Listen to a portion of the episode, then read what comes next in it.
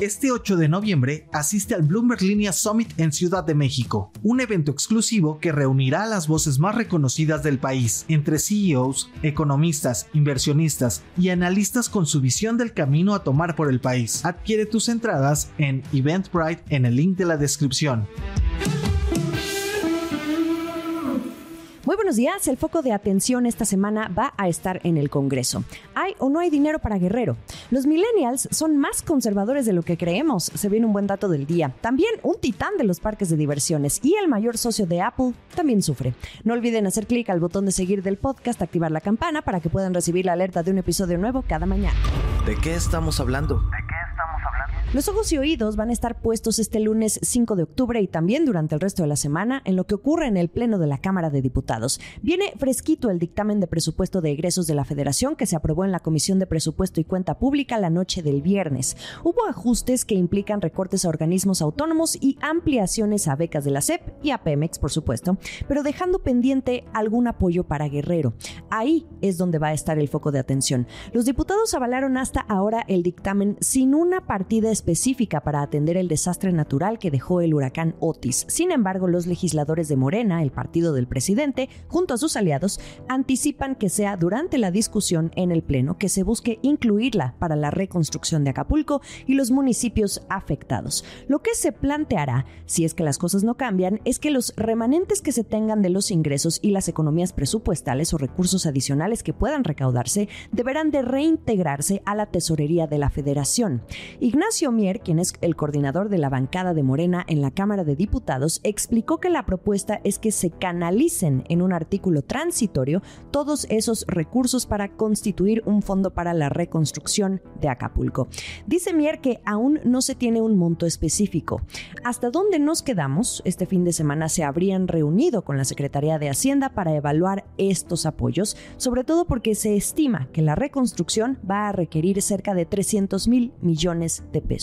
Y bueno, hasta ahora, sin estar todavía claros esos recursos adicionales para Guerrero, el viernes se aprobó en comisión el presupuesto total de 9 billones de pesos para el ejercicio fiscal 2024, que representa un aumento de 4.3% real respecto al presupuesto aprobado para 2023 y un incremento de 7.8% real respecto del estimado de cierre para 2023.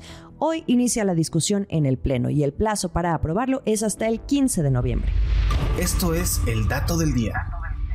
Parece que los millennials están mostrando más interés en los ETF de renta fija que los baby boomers, entiéndase como los bonos. ¿Cuál es la razón? El miedo al fantasma de la recesión. Hasta rima. Esta es la conclusión de un estudio anual de Schwab Asset Management que muestra que las personas nacidas entre 1981 y 1996 y que invierten en ETFs tienen el 45% de sus carteras en renta fija.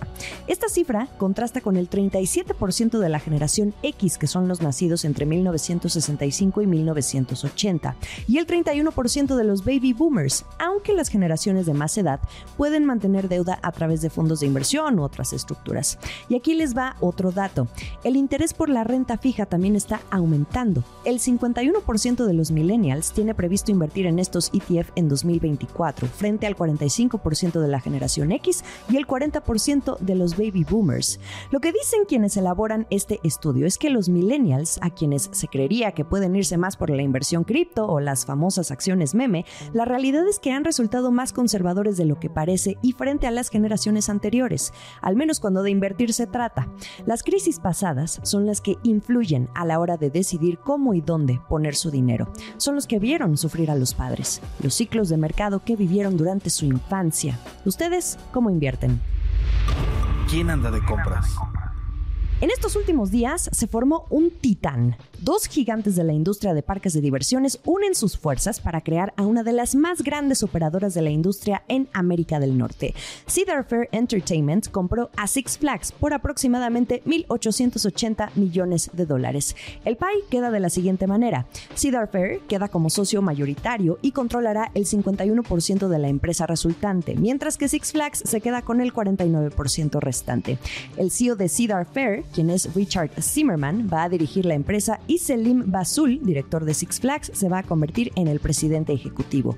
En conjunto, ambas van a operar 27 parques de diversiones, 15 parques acuáticos y 9 complejos hoteleros en Estados Unidos, Canadá y México, con lo que podrían hacerle una dura competencia a otros operadores en este negocio como lo son SeaWorld y Disney.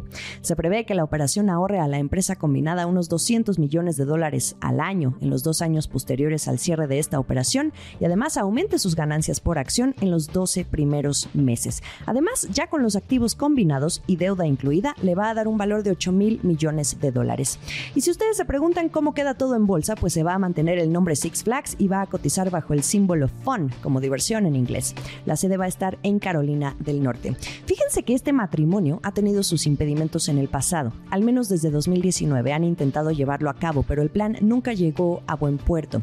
También ha habido terceros involucrados. La misma SeaWorld, en febrero de 2022, intentó comprar a Cedar Fair, pero la empresa rechazó la oferta. Y bueno, ahora tras conocerse este acuerdo, también hay un fondo que no está del todo de acuerdo. Se trata de Land and Buildings Investment Management. En un comunicado dijo que el acuerdo no maximiza el valor para todos los accionistas y hay mejores alternativas disponibles, así lo dijo. A ver qué pasa mientras esperamos a que esta jugada logre cerrarse en la primera mitad del próximo año porque aún falta la aprobación de los accionistas de Six Flags y la autorización regulatoria. El último sorbo. El viernes hablábamos de Apple y cómo ha ido de mal en peor en sus ventas en los últimos trimestres. Bueno, más limoncito a la herida por parte de su fabricante estrella del iPhone, que es Foxconn, el socio más importante que tiene. Sus ventas también cayeron después de que China le iniciara una investigación. Sus ingresos cayeron 4.6% en octubre, pero mantiene una perspectiva de crecimiento significativo para diciembre por ser el más activo por los pedidos del iPhone que suelen acumulársele a Santa Claus. Así que Foxconn pone todas sus esperanzas en esta temporada de fin de año. El problema es que la investigación en China complica la posición de Apple en el que es su mayor mercado internacional, además de ser su base de producción. Los reguladores allí están realizando auditorías fiscales y revisando el uso de la tierra por parte de Foxconn. Entre los inversionistas está creciendo el nerviosismo, primero por el consumo, que se debilita, pero también las empresas estadounidenses están enfrentando un entorno cada vez más hostil a medida que persiste el conflicto tecnológico con Estados Unidos. Y sumen ustedes el debut de Huawei con un teléfono teléfono inteligente con un procesador 5G avanzado, fabricado en China, que aprovechó el sentimiento nacionalista y le quitó ventas al iPhone. Mal y de malas. Iniciamos una nueva semana, la primera del penúltimo mes del año. Además de ser semana de dato de inflación en México, también es semana del Bloomberg Linea Summit. Para quienes no tuvieron oportunidad de acompañarnos, no se preocupen que aquí tendrán las opiniones de las voces más importantes. Estamos en ex Twitter, arroba la estrategia MX o como arroba Jimena Tolama en Instagram, más allá del micrófono, como arroba Jimena Business. En YouTube, los episodios completos. Feliz lunes para todos. Esta fue la estrategia del día, escrito y narrado por Jimena Tolama, producido por Arturo Luna y Daniel Hernández. Que tengas un día muy productivo.